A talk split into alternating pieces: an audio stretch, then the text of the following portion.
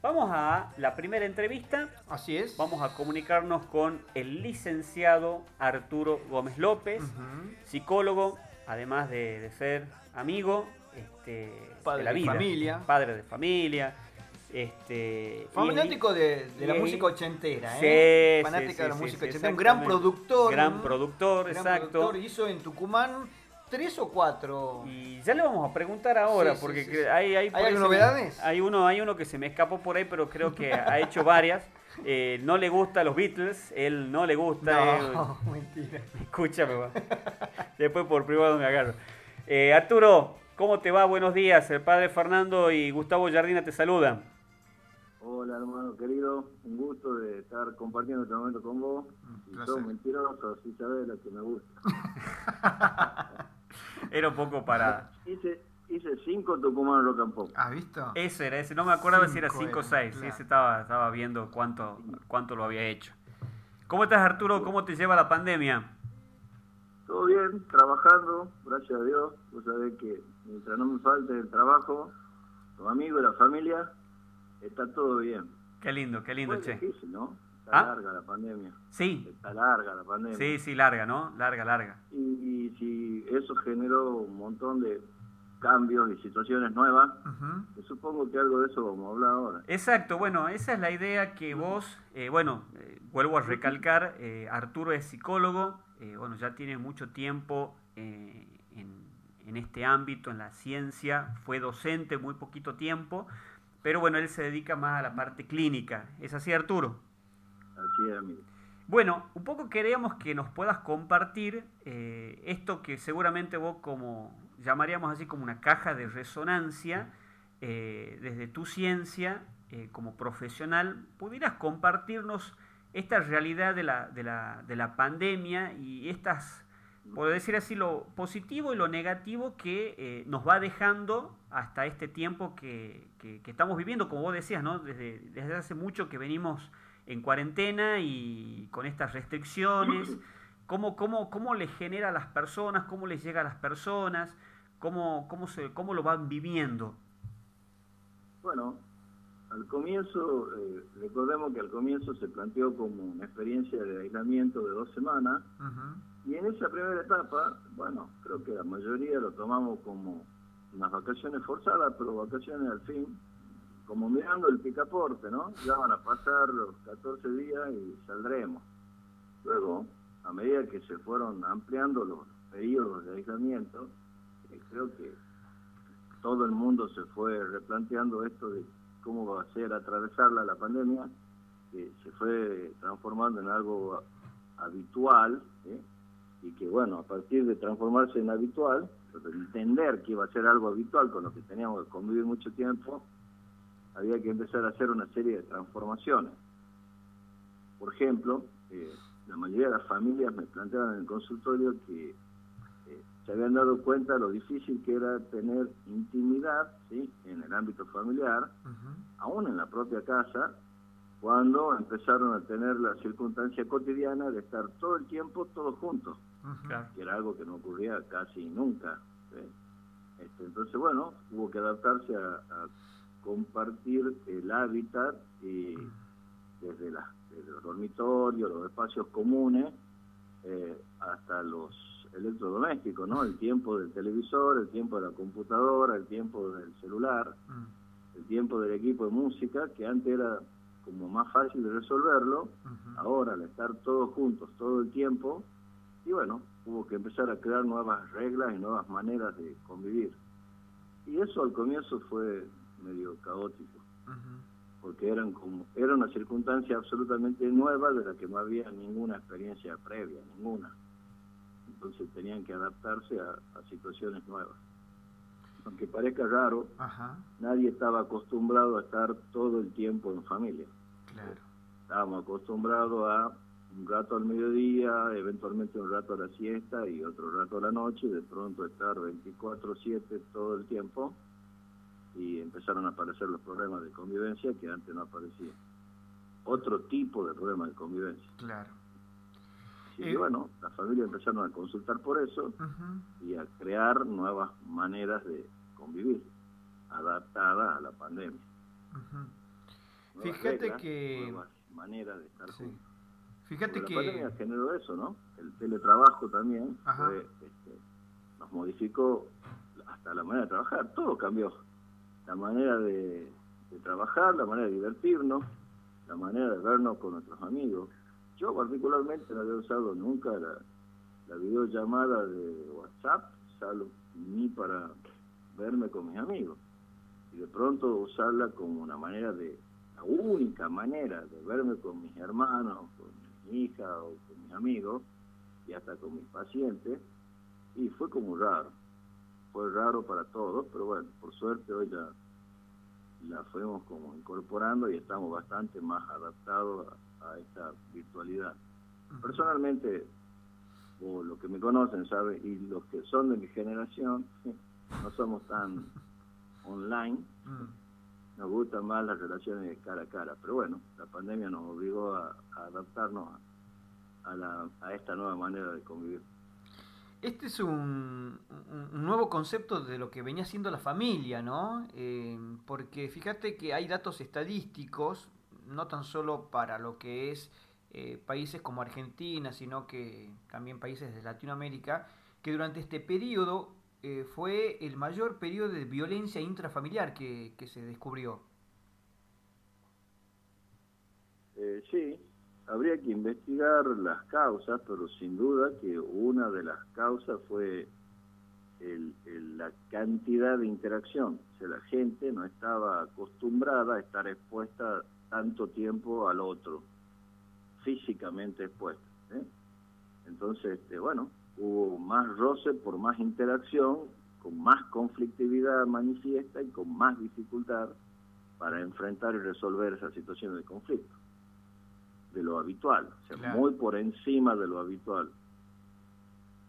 Así es. Eh, pero eh, pero a, lo que voy, eh, esto tendría que ser lo normal, y cuando me refiero a normal, la convivencia con mayor tiempo. Debería ser, ¿no es así? Lo que pasa es que, digamos, nunca tanto como todo el tiempo. Eh, estamos hablando de fase 1, ¿no? Que puede haber sido la fase de más eh, dificultades de adaptación. Claro. Eh, porque, bueno, porque justamente de, estar tres horas por día en la casa a estar 24 horas, y ese, esa primera etapa fue tal vez la más difícil, y la que generó estas situaciones de máxima exposición y de mucha tendencia al conflicto, este, bueno, es verdad que con el tiempo, yo creo, ¿no? Que con el tiempo se fueron aplacando a medida que han encontrado, primero la aceptación de que la pandemia no eran dos días, ni dos semanas, ni dos meses, y la pandemia probablemente sea algo que nos acompañe hasta más tiempo del que creemos o del que sabemos, y, bueno, eso ya supone eh, crear nuevas maneras y, abandonar las anteriores y adaptarnos a cosas nuevas, entre ellas estar más tiempo juntos. Exacto. Son extraños, amigos, nadie estaba preparado para estar todo el tiempo juntos. Exacto. Eso está a la vista, eh, Arturo, y en cuanto a, bueno, estamos hablando de una, de una situación de una familia tipo, que podemos decir papá, mamá, los chicos, dos, tres. ¿Qué, qué sucede, o si vos tenés así, este, digamos, tomaste el pulso eh, con aquellos que no tienen esa suerte eh, de compartir con otros, sino que viven solos, por la razón que sea, obviamente, este, ¿Tenés alguna, alguna impresión o alguna, algún dato sobre esa situación? ¿Cómo lo han vivido? ¿De qué manera? Las personas que viven solas. Las que viven solas. Bueno, este, al comienzo ellos me decían que efectivamente para ellos la vida había sido una eterna cuarentena, como tomándolo casi jocosamente. Claro. En el sentido de que no notaban diferencia entre antes y, el, y el primer, la primera etapa de la cuarentena, pero a medida que pasaba el tiempo, la soledad la empezaron a sentir más como una cosa impuesta antes que elegida. no solo estaban solos porque elegían, sino que se acababa la opción de salir o, de, o de intentar buscar otras personas para compartir algún, alguna parte de su día. y también, este, bueno, hay otras personas que han vivido la soledad desde otro lugar, que son los que se han sentido un poco olvidados o abandonados por sus afectos, ¿no? Eh, y le ha pasado a alguna gente, sobre todo a personas mayores, que de pronto se han mal acostumbrado los hijos a no visitarlos, ¿eh? y hubo una suerte de distanciamiento familiar generado por la habitualidad de no poder verse. Eso sí fue como más duro para los abuelos, sobre todo. Seguro, seguro. Hay, un hay una soledad que es elegida y otra soledad que es impuesta. Impuesta. Y la soledad impuesta por la imposibilidad de salir o porque el otro no quiere verme es dolorosa, obviamente. Seguro, seguro. Eh, Arturo, y, y yendo más a, a, lo, a las, por decir así, lo, según tu mirada, según esto que vos vas contando, de acuerdo a las experiencias que vas escuchando y obviamente que vos vas haciendo también un, proceso como de, reconstrucción de todo esto para, para tener una composición del lugar. ¿Qué, evaluación vos vas haciendo y así en, en palabras bien, bien concretas, digamos, de positivo y negativo de este tiempo? ¿Qué, qué, qué es lo que te da como, como así como una conclusión que podés vos haber llegado? Obviamente que esta construcción va en, va en proceso, no es acabada, pero de acuerdo a este, hasta este momento. Bueno, bien lo planteas vos, este, la, la cuarentena y la pandemia es un proceso dinámico eh, y a medida que va pasando el tiempo y vamos eh, viviendo más experiencia y adquiriendo más información, me parece que vamos redefiniendo el modo de encararla, ¿no? Yo la verdad que creo que en este momento, eh, por supuesto, eh, sería necio no tener en cuenta el virus y la novedad del virus, que científicamente al ser un, virus nuevo, eh, hay muchas respuestas que todavía no, la ciencia no puede dar. Y por supuesto que hay que seguir cuidándose del, coronavirus, pero me parece también que hay que empezar a tener en cuenta otras variables, porque tampoco podemos vivir solamente teniendo presente el virus. Hay variables de tipo este, psicológica, sociológica, económica, eh, morales, espirituales, eh, que hay que empezar a, tener en cuenta y, replantear el modo de encarar lo que quede de cuarentena, ¿no? Porque si no, este, bueno, no nos moriremos de coronavirus, pero nos podemos morir de soledad, de depresión, de enfermedades que se generan por el sedentarismo o por la mala alimentación, eh, de patologías que la gente tenía antes y que no las trata por miedo a salir o porque no están siendo atendidas hoy, porque está todo como priorizando todo el sistema de salud, priorizando la atención por COVID. Eh, yo creo que hay que replantear muchas cosas. Hay que salir del miedo, sin salir de los cuidados, y empezar a, entre comillas, obviamente, y con cautela, a recuperar algunas libertades. yo creo que hay que pensar eso para que no nos, eh, no nos aflijan otras cosas a lo largo de este tiempo ya me parece muchísimo, muchísimo. Eh, creo que, a ver, el 3 de noviembre van a ser eh, ocho meses del primer caso argentino. Sí. Eh, y bueno, ya es un tiempo, ¿no? Sí. me parece que hay que replantearla a la manera de encarar la cuarentena, no para dejar de cuidarnos, sino para cuidarnos y ocuparnos también de otras cosas. de todas esas que te digo. Sí, sí, sí. sí.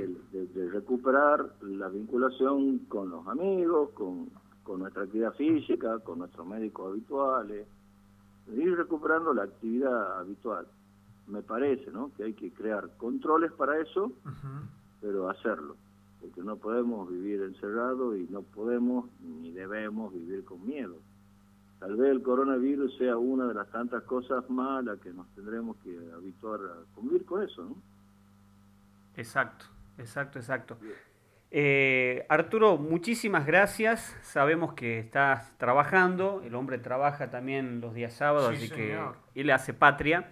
Te agradecemos por este espacio que nos has dado. Eh, realmente un poco nos da un panorama y sobre todo para la gente también de, ir tomando un poco como conciencia y como vos decías, yo tomo esto también que decías al final, el tema de eh, ganarle al miedo, o sea, vivirlo pero sin el temor, sin los miedos, sin esa cuestión de inseguridad en cuanto a, al vivir cotidianamente, sino bueno, tratar de incorporar esto en la normalidad de nuestra vida y sabiendo que bueno, esto vino creo, y la mayoría lo piensa, que a instalarse y a, y aprender a convivir con la presencia de este, de este virus, ¿no? Así que creo que eso también hay que acostumbrarse.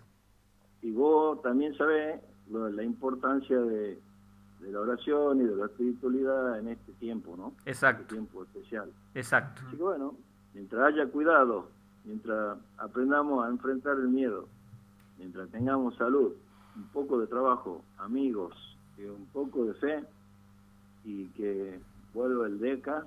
Exacto. Está todo bien. Está todo bien. en el próximo Tucumán Rock and Pop. Eh, ¿No ven un Tucumán Rock Streaming? Hoy por hoy se está utilizando mucho lo que es la plataforma de streaming para diferentes eventos. No estaría mal la idea, ¿no? No estaría mal para nada, pero ojalá lo podamos hacer en vivo, que también estaría buenísimo. Claro. Le salió el ochentero. Bueno, Arturo, muchas gracias. Le agradezco que me convoquen para esto. Gracias, que tengas un buen fin de semana, Arturo. Gracias por todo. Muchas gracias. Chao, chao. Un gusto, ¿eh? dos viejos amigos de la familia. Eh, gracias, gracias. Saludos, chao, chao.